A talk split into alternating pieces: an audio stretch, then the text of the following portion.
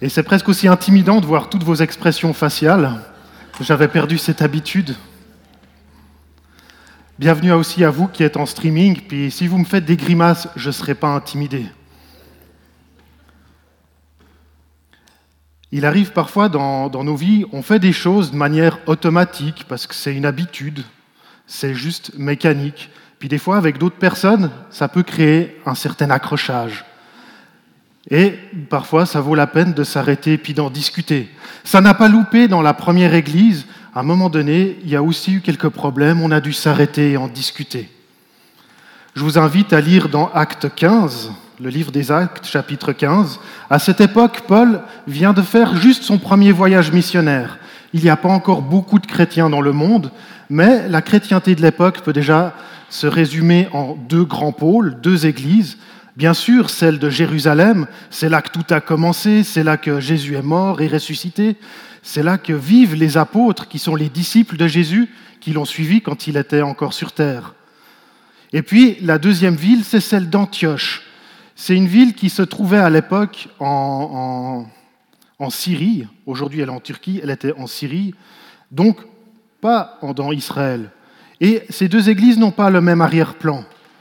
Celle de Jérusalem a tout un arrière-plan juif avec tout l'héritage juif. Celle d'Antioche a un héritage païen. On dit païen, qui n'est pas juif. Et bah, ces deux églises vivaient plein de choses super avec le Seigneur, avec le Saint-Esprit, de manière différente. Aucune des deux faisait forcément faux, c'était différent. Donc, dans Actes chapitre 15, on est à Antioche, Paul et Barnabas viennent d'achever leur premier voyage missionnaire. Ils retrouvent tous les copains qu'ils ont laissés avant de partir. Ils racontent tout ce qui s'est passé, tous les miracles de Dieu, toutes les conversions des païens. Tout le monde est réjoui. C'est magnifique ce que Dieu est en train de faire. On lit donc dans Acte 15 au verset 1. Quelques hommes venus de Judée enseignaient les frères en disant, Si vous n'êtes pas circoncis selon la loi de Moïse, vous ne pouvez pas être sauvés.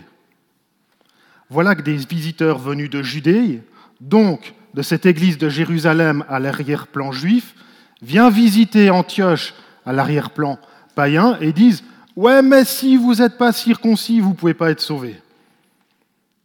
La circoncision. La circoncision, c'était une alliance que Dieu avait fait avec son peuple, son peuple juif. Et c'était le signe de cette alliance. Concrètement, ça correspond à l'ablation du prépuce chez l'homme.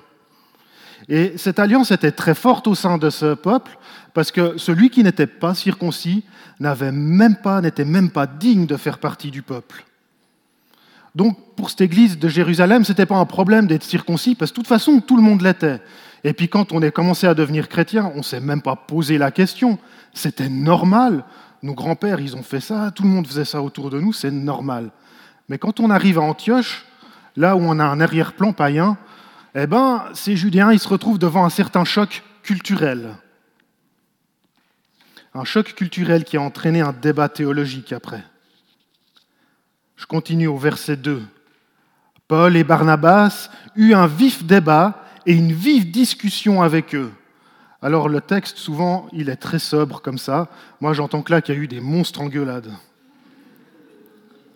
Les frères décidèrent alors que Paul, Barnabas et quelques-uns d'entre eux montraient à Jérusalem vers les apôtres et les anciens pour traiter cette question. Voilà, le débat il est lancé. Toute une délégation est en route pour Jérusalem pour rencontrer les anciens et les apôtres de l'Église. Et là, il va falloir se mettre d'accord. Au verset 3. Envoyés donc par l'Église, ils traversèrent la Phénicie, la Samarie, en racontant la conversion des non-juifs, et ils causèrent une grande joie à tous les frères et sœurs. Ils perdent pas de temps, même en voyage, ils continuent de témoigner. Arrivés à Jérusalem, ils furent accueillis par l'Église, les apôtres et les anciens, et ils rapportèrent tout ce que Dieu avait fait avec eux.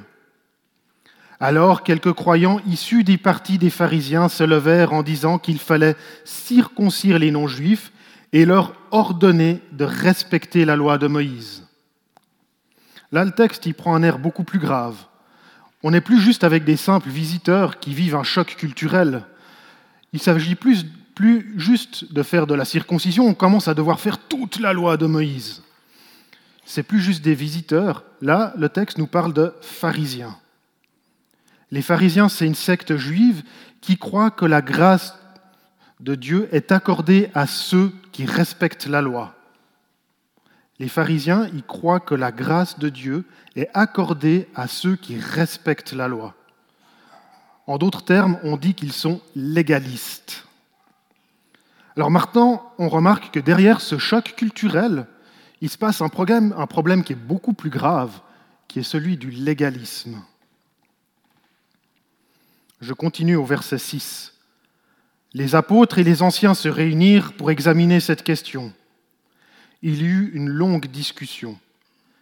Pierre, donc un des apôtres, se leva et leur dit, Mes frères, vous savez que dès le premier jour, Dieu a fait un choix parmi nous. Il a décidé que les non-juifs entendraient par ma bouche la parole de l'Évangile et croiraient. Et Dieu qui connaît les cœurs leur a rendu témoignage en leur donnant le Saint-Esprit comme à nous. Il n'a fait aucune différence entre eux et nous, puisqu'il a purifié leur cœur par la foi. Pierre là parle de son expérience. On peut lire cinq chapitres plus tôt dans le livre des Actes comment il a été appelé à aller partager l'évangile à des non-juifs.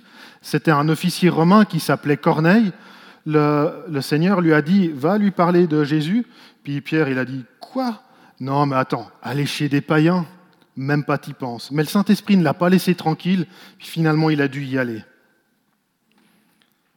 Et puis, quand on lit, Pierre, il a commencé à parler du salut par Jésus, par la grâce, tout ça, mais juste dix versets.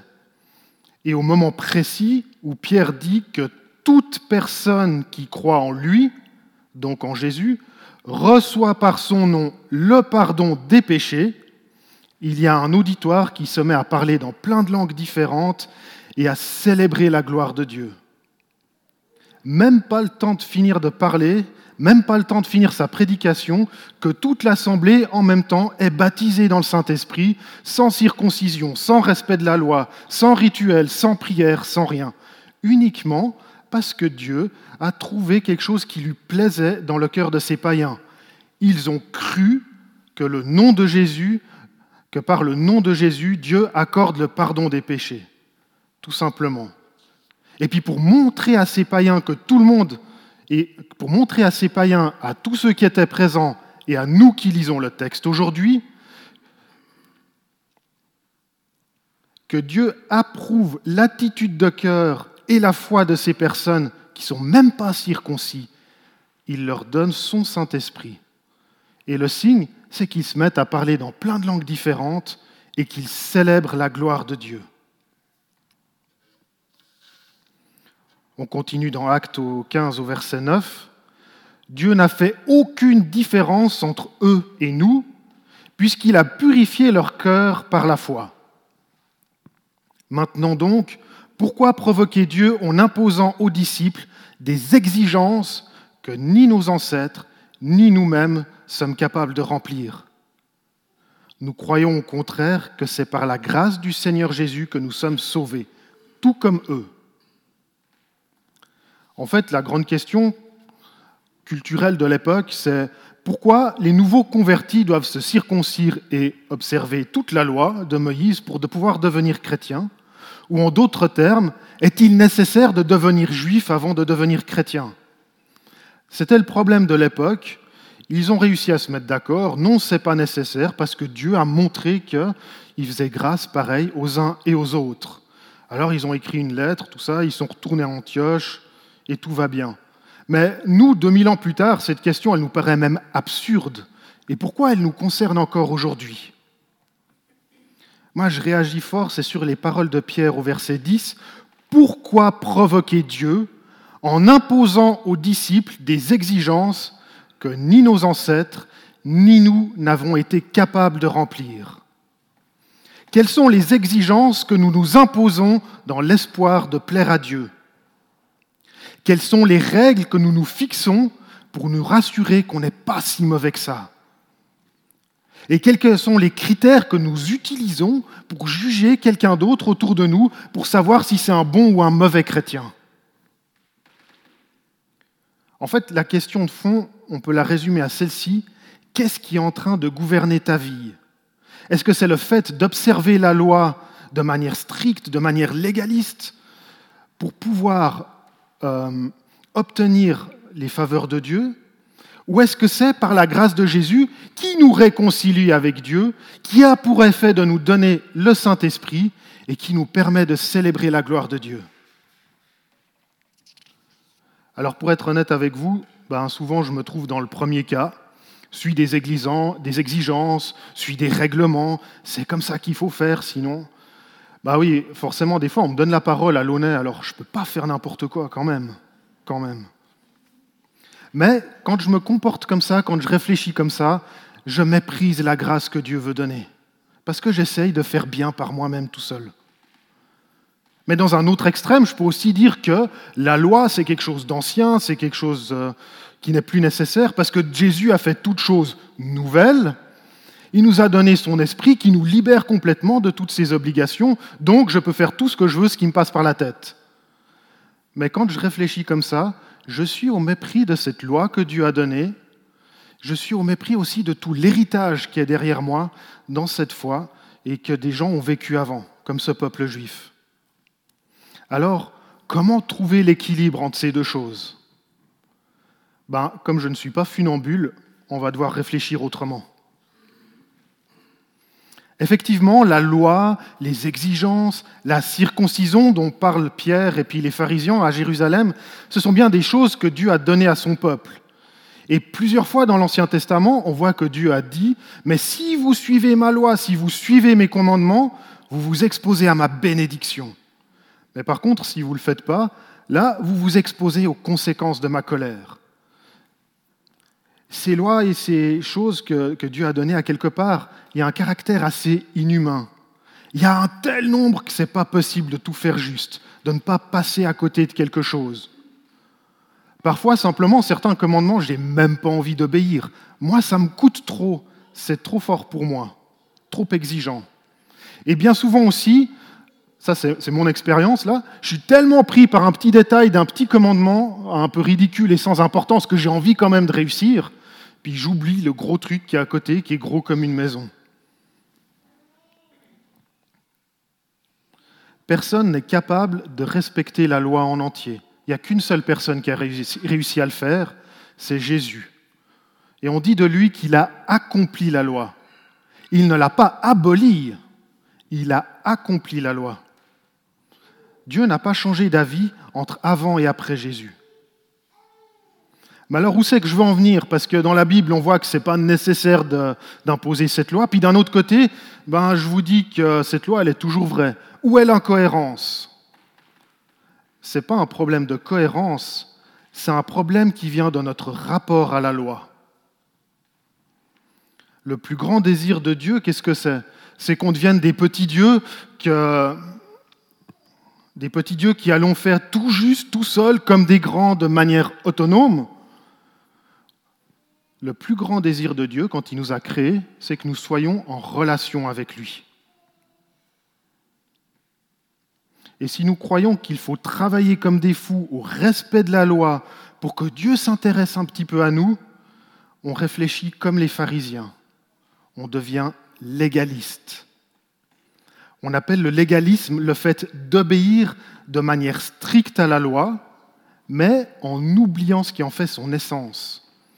En Suisse, on a le code de la route. Le code de la route, il n'est pas là pour nous dicter si jamais on a eu un accrochage, qui sait qui est responsable ou pas.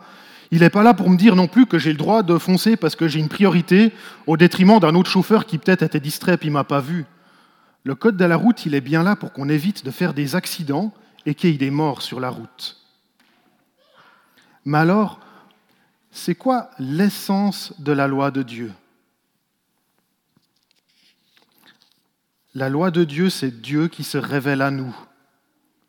Il nous montre dans sa loi ce qu'il aime, ce qu'il n'aime pas. Il nous dit ce qu'il attend de nous, ce qu'il n'attend pas de nous, ce qu'on peut faire, ce qu'on ne peut pas faire. En résumé, la loi, c'est Dieu qui nous montre son cœur. C'est Dieu qui nous donne la loi pour nous aider dans cette relation avec lui. Et comme dernier texte, j'ai envie d'aller dans l'Épître aux Romains, le chapitre 2, verset 28. Le juif, moi je pourrais mettre le croyant, ce n'est pas celui qui en a l'apparence, et la circoncision, ce n'est pas celle qui est visible dans le corps, mais le juif ou le croyant, c'est celui qui l'est intérieurement, et la circoncision est celle du cœur, accomplie par l'esprit et non par la loi écrite. La louange que reçoit ce croyant ou ce juif ne vient pas des hommes, mais de Dieu. La circoncision qui est visible dans le corps, selon Romains 2, c'est le symbole de cette loi que nous cherchons à accomplir par nous-mêmes pour espérer obtenir des faveurs de Dieu. C'est le symbole de cette loi où nous mettons tout en force, tout à l'œuvre, pour répondre à toutes les exigences qu'elle impose, pour essayer de nous sauver nous-mêmes. Mais dans cette attitude, on veut se débrouiller tout seul. Dieu, il n'est même pas là. On vit déconnecté de Dieu. Et dans nos cœurs, ça produit l'orgueil, ça produit le jugement, le mépris du faible, la dureté du cœur et même l'hypocrisie. Et Paul dit de lui-même qu'avant d'avoir rencontré Jésus, il était le plus discipliné par rapport à cette loi. Et puis en croyant répondre aux exigences de cette loi, il mettait à mort des chrétiens. À trop chercher à satisfaire les exigences de la loi de manière légaliste, on en vient à s'opposer à ce que Dieu est en train de faire. On en vient à persécuter ceux qui humblement cherchent à marcher avec Dieu à trop chercher satisfaire les exigences de la loi de manière légaliste, on en vient à s'opposer à ce que Dieu est en train de faire. On en vient à persécuter ceux qui cherchent humblement à marcher avec Dieu. Alors si la circoncision dans la chair, c'est le symbole de ce légalisme ici, la circoncision dans le cœur, c'est le symbole du Saint-Esprit qui vient en nous et qui vient travailler nos cœurs, transformer nos sales caractères, nous apprendre à vivre cette loi, nous apprendre à aimer cette loi. Il nous donne des directions, des conseils pour affronter toutes les problématiques qu'on rencontre dans nos vies. C'est aussi le Saint-Esprit qui nous permet de recevoir l'amour de Dieu, qui nous permet d'être en connexion avec Dieu. Et notre responsabilité, c'est plus juste de chercher dans la loi si on a fait juste ou si on a fait faux. Notre responsabilité, c'est de demander au Saint-Esprit de nous montrer ou dans la loi ou par des signes si on est sur le bon chemin ou pas.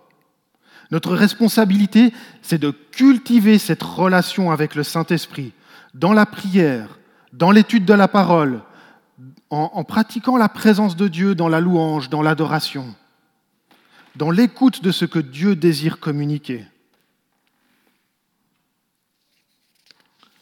Pour résumer, on a été créé par Dieu qui souhaite être en relation avec nous. Il a donné cette loi à Moïse pour se faire connaître, pour nous aider dans cette relation. Et quand on dit que nous sommes sauvés par la grâce, ça signifie que c'est par sa propre volonté à Dieu, c'est lui qui a choisi, c'est lui qui a choisi de donner la loi, c'est lui qui a choisi de nous envoyer Jésus. On est sauvé par sa propre action, c'est Jésus qui est mort à la croix à ma place. Et puis comme si ça ne suffit pas, il donne encore son Saint-Esprit pour venir transformer nos cœurs. En fait, c'est Dieu qui fait tout le travail, c'est même pas nous. Et un de nos grands défauts en tant qu'humains, c'est qu'on a beaucoup de peine à recevoir quelque chose qui vient de Dieu. On a envie de l'acheter, on a envie de le mériter. Il faut apprendre à recevoir. Et ce qui m'a le plus touché pendant la préparation de ce message, j'ai envie de l'appeler l'attestation de Dieu. Quand Pierre dit à propos de Corneille et des autres païens qui étaient avec lui que Dieu a rendu témoignage de leur foi dans le pardon des péchés au nom de Jésus en leur donnant le Saint-Esprit.